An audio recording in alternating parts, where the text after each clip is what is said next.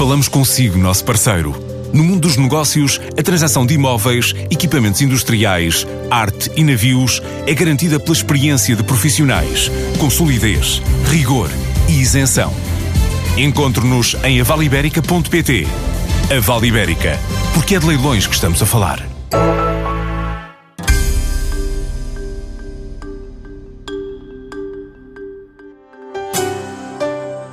Brasil, Cuba, Chile ou Paraguai, países da América Latina na rota da AEP para visitas comerciais de estímulo às exportações. Esta semana, uma missão de empresários marcou presença na Feira Internacional do Peru. O Porto acolheu um seminário sobre o mercado brasileiro e, segunda, parte uma comitiva para o México, com lugar marcado no Seminário Empresarial de Guadalajara. A AEP recebeu a visita de importadores mexicanos e promoveu contactos com parceiros portugueses e galegos. Agenda está cheia de iniciativas de um plano de internacionalização que pretende alargar o horizonte das empresas portuguesas. Planos e programas que trazem à TSF Paulo Nunes de Almeida, o presidente da AEP, a Associação Empresarial de Portugal.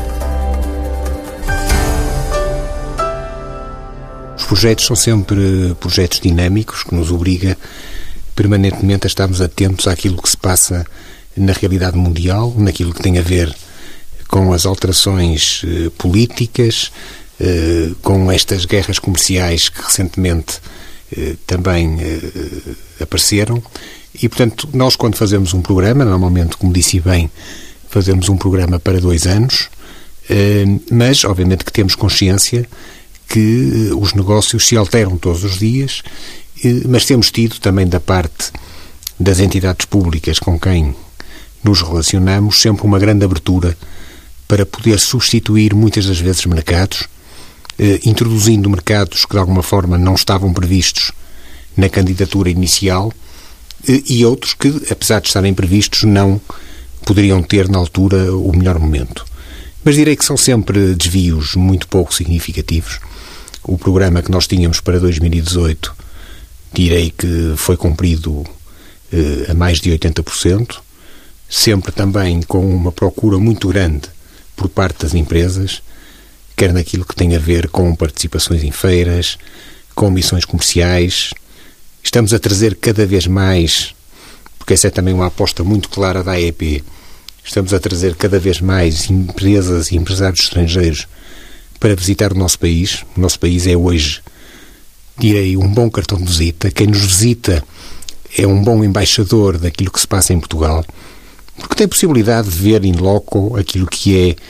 é a realidade empresarial, a realidade associativa, eh, a ligação entre as empresas e os centros de saber,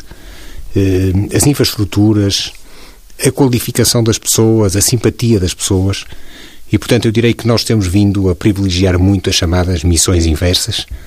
porque trazemos as pessoas a Portugal e mostramos aquilo que é a nossa oferta qualificada. E, portanto, direi que em termos globais, a aquilo que era o nosso grande objetivo, que era contribuir para que Portugal continuasse a apostar claramente na internacionalização da economia e 2017, 2018 foram anos em que a economia cresceu mais do que era habitual, muito puxada pelas exportações e pelo investimento. E as duas coisas estão relacionadas, porque é óbvio que os empresários, quando veem novas perspectivas, novos mercados, também, no fundo, tentam aumentar a sua capacidade produtiva, tentam comprar equipamentos mais modernos, tentam inovar no sentido de crescer na cadeia de valor. E, portanto, eu direi que o trabalho que temos feito, numa parceria muito próxima com as empresas e com as instituições públicas, efetivamente tem dado excelentes resultados. Mas falou há pouco de alguns constrangimentos, não é? Em termos internacionais. O que é que surgiu no panorama mundial que eh, possa, de alguma forma, prejudicar os fluxos de exportação portugueses? São sempre questões eh, relativamente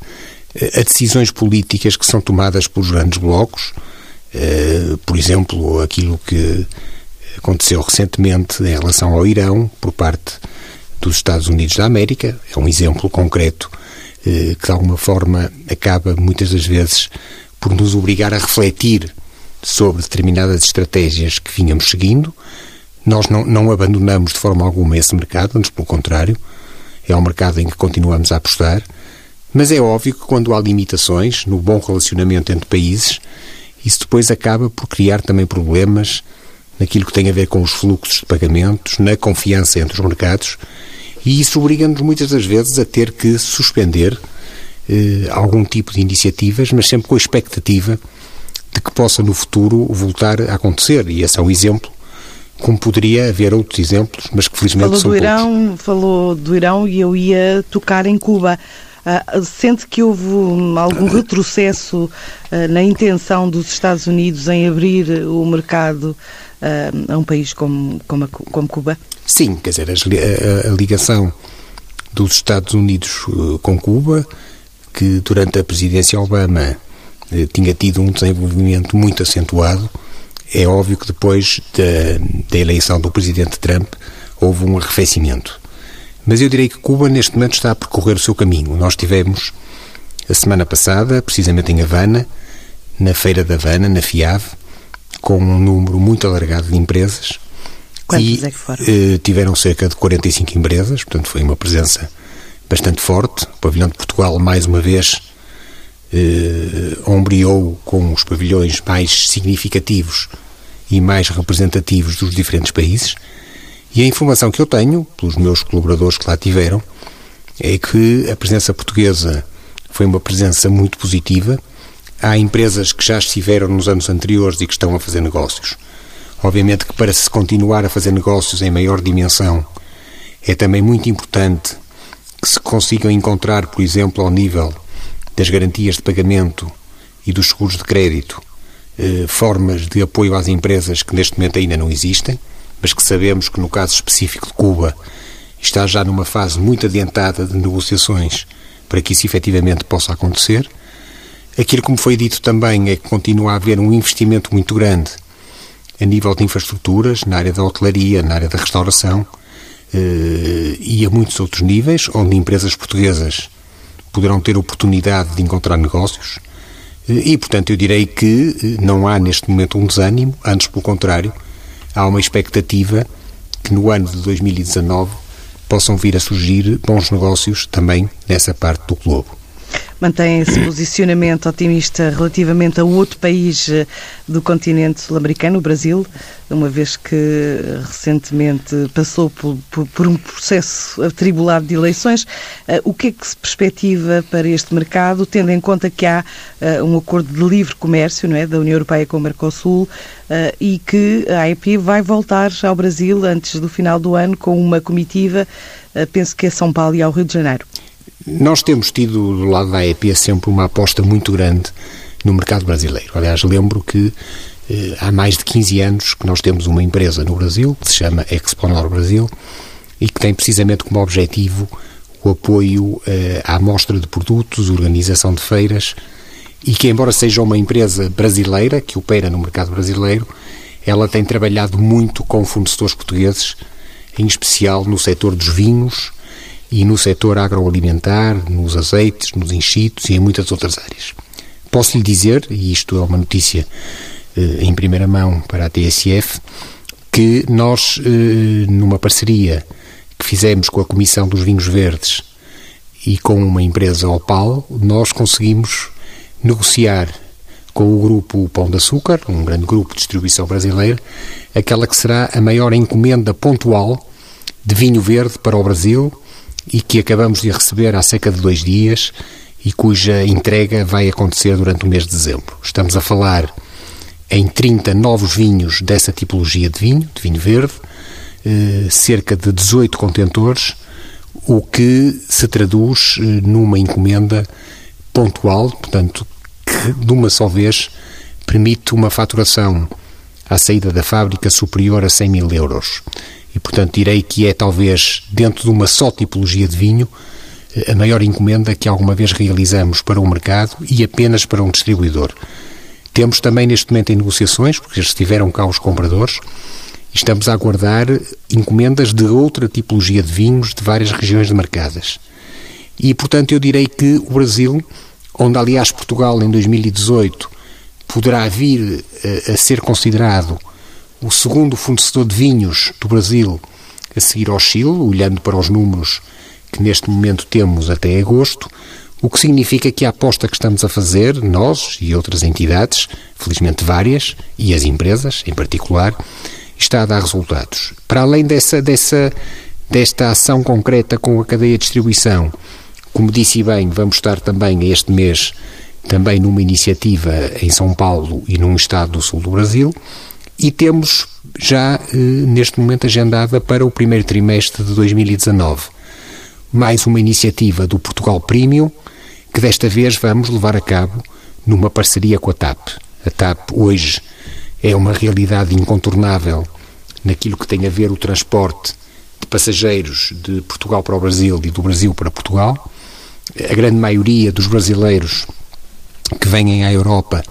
vêm em aviões da TAP e o que nós pretendemos com o Portugal Premium é que essas pessoas sejam tocadas mesmo antes de iniciar a viagem, durante a viagem e depois fazer um conjunto de iniciativas no mercado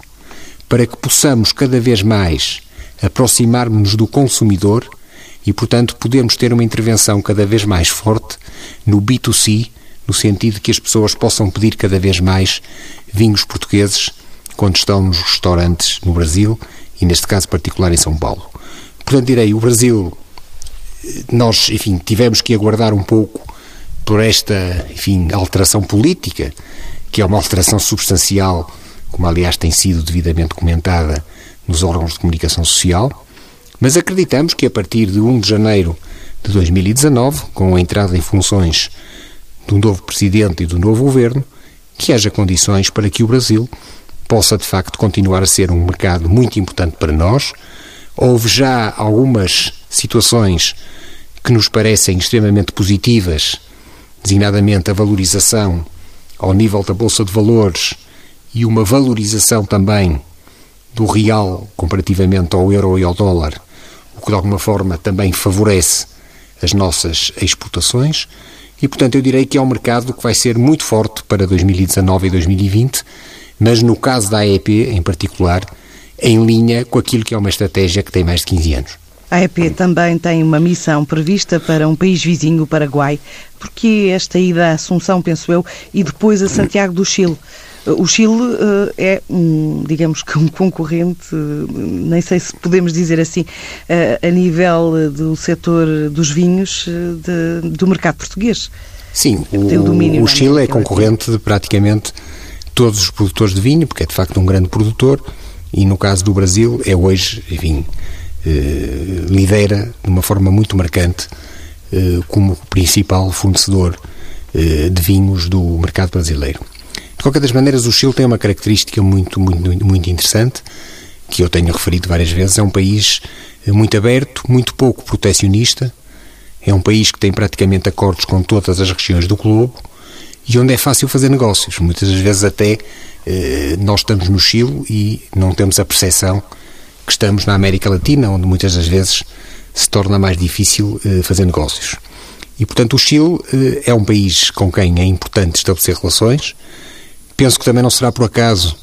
que o novo presidente do Brasil definiu já o Chile como a sua primeira viagem ao estrangeiro. E, portanto, significa que também quer dar aí um sinal que possa significar que o Brasil tendencialmente vai também seguir aquilo que tem sido a linha de abertura do Chile aos mercados internacionais, e isso também, obviamente, que é importante para Portugal. Em relação ao mercado do Paraguai, obviamente que estamos a falar num mercado mais pequeno, mas estamos a falar num mercado que faz fronteira com dois grandes países, a Argentina e o Brasil, e a partir do momento em que nós já estamos nesses dois mercados, nós temos sempre tentado ir para outros mercados, onde muitas das vezes são portas de entrada para aquele continente. Tanto o Paraguai como o Uruguai são dois países que muitas das vezes funcionam a nível de determinados setores de atividade como uma porta de entrada para depois haver distribuição por questões tarifárias mais facilitadas dentro de tudo aquilo que é a América do Sul. Esse tipo de mercados, que tipo de atratividade é que traz para as empresas portuguesas? De que setores em especial? Vários setores. Temos, continuamos sempre numa aposta clara no setor agroalimentar, eh, o setor dos materiais de construção. Eh, alguns destes países são também eh, produtores importantes no setor automóvel e, portanto, significa que a nível de componentes, a nível de moldes, pode também haver interesse em estabelecer contactos com empresas locais, que muitas das vezes são empresas cujo capital não é desses próprios países, mas que se instalaram nesses países por interesses fiscais,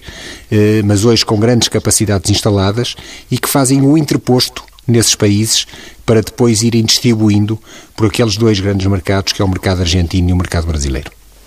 Uh, noutro ponto do globo, Ásia, há uma aposta clara na China, pelo menos uh, Xangai, uh, numa série de eventos, também nos Emirados Árabes Unidos e, portanto, de alguma forma, também na Arábia Saudita. Portanto, há aqui a manutenção, digamos, de interesse nesta região do globo. Sim, quer dizer, nós, apesar de inovarmos todos os anos, introduzindo novos mercados, aquilo que é a nossa panóplia de relacionamento internacional, eh, não podemos deixar de ter em linha de conta que há mercados que já estão maduros, onde nós já investimos muito, designadamente com presenças em feiras de grande nomeada. Estou-me a lembrar, por exemplo, da, da Gulf Food, do setor alimentar eh, no, no, nos Emirados, que é, um, que, é um, que é um exemplo de uma feira de referência, eh, e outro tipo de organizações onde nós já participamos há muitos anos e onde se tornou muito difícil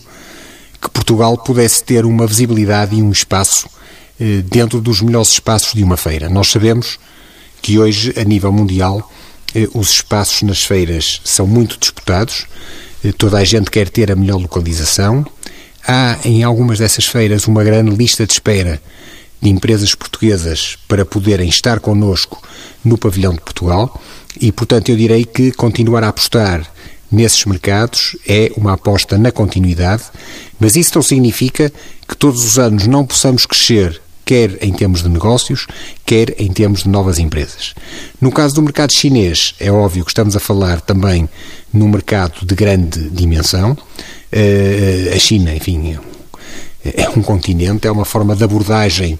muito complexa, mas que nos últimos anos tem sentido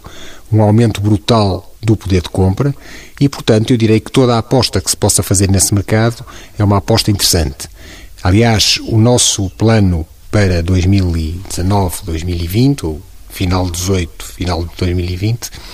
tem também uma aposta muito clara nas novas formas de fazer comércio, designadamente o comércio digital, e onde, por exemplo, vamos realizar no final deste mês, no dia 29, eh, no âmbito do nosso projeto Business on the Way, uma grande conferência aqui no Porto sobre o comércio digital, trazendo um conjunto de especialistas nacionais e internacionais no sentido de sensibilizar cada vez mais as empresas portuguesas para uma forma de fazer comércio que tem vindo a crescer mais do que as formas tradicionais. E a China é um mercado, claro, de uma aposta cada vez maior no comércio digital das, do, e as empresas portuguesas não podem viver afastadas dessa, dessa realidade. E, portanto, é um conceito inovador, como também vai ser um conceito inovador aquilo que nós chamamos as, as missões empresariais Learning Factories, que no fundo é pegarmos num conceito de uma missão empresarial que pega em empresas de setores com tradição, normalmente apelidados de setores tradicionais, eu gosto mais de lhes chamar setores com tradição, e que vão ao estrangeiro visitar cidades, regiões, polos industriais, polos tecnológicos e que possam contribuir para que as empresas portuguesas se capacitem da necessidade de promoverem cada vez mais a valorização da digitalização da economia e da indústria portuguesa. Isso e, portanto, está previsto para 2019? Está previsto para 2019. E, portanto, direi que é uma forma que nós temos de sensibilização das empresas, de as acompanhar para que elas possam efetivamente perceber aquilo que é o ecossistema digital que hoje está muito mais desenvolvido em outros países do que comparativamente ao nosso e que depois possam efetivamente aplicar nos seus setores, nas suas empresas, nas suas regiões e ficarem mais capacitadas para esta grande revolução que é a indústria 4.0. Olhando agora para o vosso calendário de ações em África, uh, denota aqui um afastamento uh, de mercados uh, da lusofonia e o aparecimento de destinos como o Cairo, a África do Sul, o Ghana, a Costa do Marfim.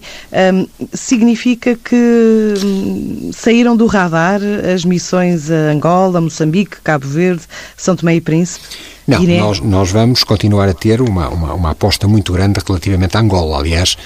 a AEP tem a responsabilidade de organização do pavilhão de Portugal na Filda e foi para nós uma excelente notícia, aquela que acabamos de receber há poucos dias, da visita do Sr. Presidente da República de Angola a Portugal, eh, no sentido de estreitar as relações políticas e económicas entre os dois países. É uma excelente notícia, não só por aquilo que Angola representa para Portugal, daquilo que Angola representa para as empresas portuguesas, mas também em particular para a EP, como disse, tem a responsabilidade, e teve-a nos últimos anos e vai tê-la também no próximo ano, de organizar a nossa presença na FILDA e que nós esperamos que seja em 2019 uma presença ainda mais forte do que aquela que aconteceu nos últimos anos, em condições que, como todos nós sabemos, eh, não eram condições fáceis. Eh, antes, pelo contrário, havia um conjunto de situações por resolver que, felizmente, neste momento, nos parecem estar em vias de se poder resolver a curto prazo e, portanto, eu direi que Angola, sob todos os pontos de vista, e não apenas nas trocas comerciais, mas muito naquilo que tem a ver também com o investimento, naquilo que tem a ver com a qualificação das pessoas, naquilo que tem a ver com uh, a produção em Angola e a exportação para outros países vizinhos, onde os empresários portugueses podem também ter um papel relevante, eu direi que Angola continuará a estar também na ordem do dia. Mas é óbvio que nós temos que ir para outras, para outras uh, geografias, como disse bem, uh, e portanto eu direi que a questão do Quênia, por exemplo, é uma questão que hoje se coloca como sendo um país também de grande atratividade, a Tanzânia, portanto há países africanos onde nós estamos a apostar Porquê? Porque, de alguma forma, fomos sensibilizados e, obviamente, que nós fazemos aqui um trabalho muito grande de prospecção, no sentido de perceber eh, a realidade de cada um dos países e até que ponto é que é relevante para as empresas portuguesas fazermos missões empresariais para conhecer o mercado e, portanto, essa aposta continuará a existir, mas não significa de forma alguma que nós eh, nos demitiremos eh, enquanto instituição eh, reconhecida e com história de continuarmos a ter uma presença muito forte nos países africanos de língua oficial portuguesa. Só para terminar, já ultrapassamos o nosso tempo, uh, vê uh, caminho para uh, o crescimento da economia em 2019, tendo em conta a realidade que conhece empresarial? O, o cenário macroeconómico que o Governo nos apresentou para 2019 e que consta da proposta de orçamento que neste momento está a ser discutida, prevê um crescimento da economia, um crescimento do PIB eh, inferior eh, àquilo que efetivamente foi o valor de 2017 e que perspectiva para 2018. Mas mesmo assim, direi que o crescimento eh, é muito puxado pelo investimento privado e pelas exportações. E, portanto, isto significa que as empresas vão continuar a ter um papel incontornável. Em relação ao investimento, neste momento, eh, eu direi que há uma propensão grande das empresas portuguesas em continuarem a investir e direi que aguardamos com muita ansiedade o fim da reprogramação do Portugal 2020 para que efetivamente esse grande instrumento, essa grande ferramenta de apoio possa estar à disposição das empresas portuguesas para que elas possam investir e muitas delas têm já no pipeline projetos para poderem concretizar assim que essa situação esteja concluída e que, segundo nos informam, será a muito curto prazo. Relativamente às exportações e à substituição seletiva de importações, porque é também importante trabalharmos o nosso próprio mercado e a AEP sempre foi pioneira através do compro que é nosso e agora do Portugal sou eu, de valorizar aquilo que de bom se faz em Portugal, eu direi que aí continua a haver um grande empenhamento das empresas e das associações. Temos consciência, contudo, que o ano de 2019 vai ser um ano complexo, que todos os países, seja independentemente eh, do local do globo, querem vender mais, querem exportar mais, mas eu sou muito confiante eh, na capacidade empreendedora dos portugueses e quando vejo aquilo que nós percorremos nos últimos 10 anos, aumentando de uma forma categórica a nossa intensidade exportadora, nada me leva a pensar que não seja possível continuar a ter como grande objetivo a meta dos 50% das exportações no nosso PIB. E aí sim, conjuntamente com o investimento, eu acredito que nós possamos ter condições de voltar a crescer mais do que a média da União Europeia e, portanto, poder convergir com os países com quem nos relacionamos. Para a semana, o Dubai volta a estar na rota dos negócios em português, com a fileira da construção em mais uma feira Big Five Show 2018, referência nos Emirados Árabes Unidos para toda a região do Médio Oriente.